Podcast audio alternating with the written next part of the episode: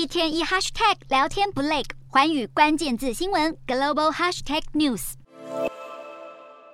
各界都希望乌俄和谈尽早发生。英国外交大臣在十一号受访强调，和谈虽然要快，但更重要的是必须有实质意义。可惜期望是一回事，实际上乌俄和谈的几率目前还是很渺茫。与此同时，土耳其总统埃尔段继续担任乌俄谷物问题的调停人。埃尔段再次跟乌俄总统通话，商讨黑海谷物出口协议。目前乌俄双方都在寻求促进黑海货物量的出口。基辅方面希望扩大现有协议，增开乌克兰的航运港口，而莫斯科当局则想为自己的食品跟化肥出口拿到更好的保障。为此，俄罗斯也同时敦促联合国推动西方国家解除部分制裁。俄方声称这是黑海谷物协议中还没被落实的部分。